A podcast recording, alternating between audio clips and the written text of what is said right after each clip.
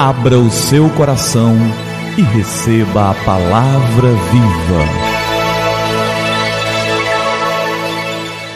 Graça e paz da parte do nosso Senhor e Salvador Jesus Cristo.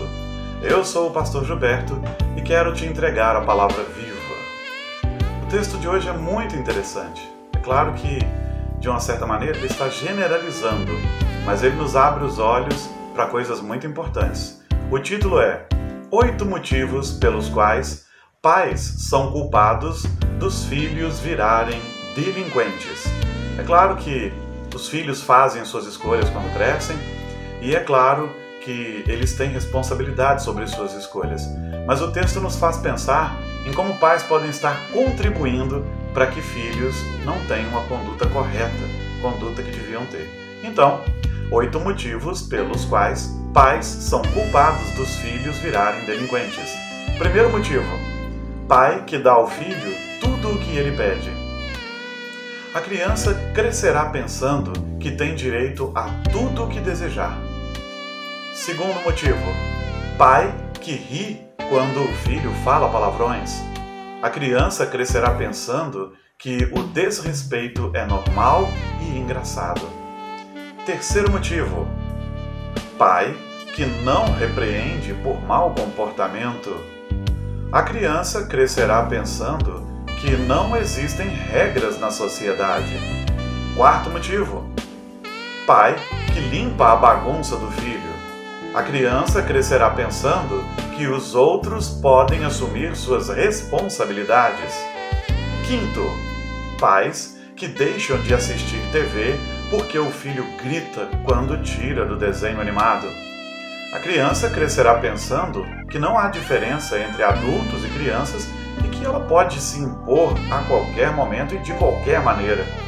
Sexto motivo: pais que deixam que os filhos ouçam músicas que vulgarizam a mulher, estimulam sexo sem compromisso e a violência com o diferente. Não é preciso nem dizer o que vai acontecer, não é verdade? esses filhos não respeitarão nem seus pais. Sétimo, pais que dão aos filhos dinheiro a hora que quiserem. Esses filhos podem crescer pensando que dinheiro é fácil e não hesitarão em pegar quando não conseguirem. Oitavo, pais que se colocam sempre a favor dos filhos, independentemente de estarem certos ou errados.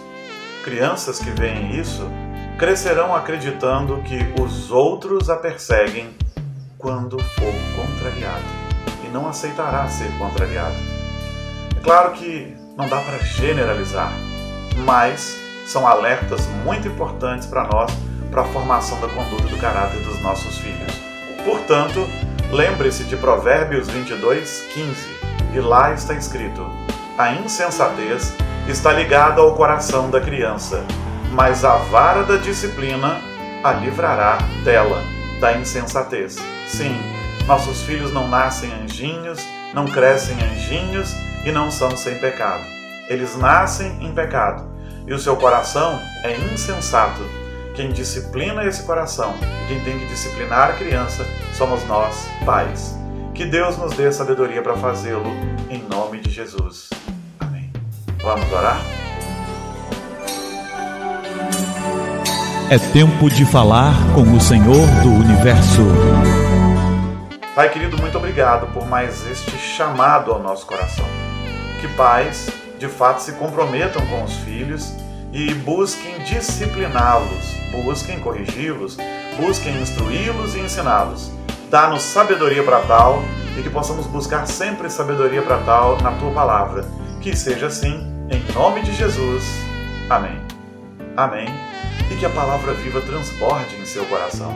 Que a palavra viva transborde em nossos corações.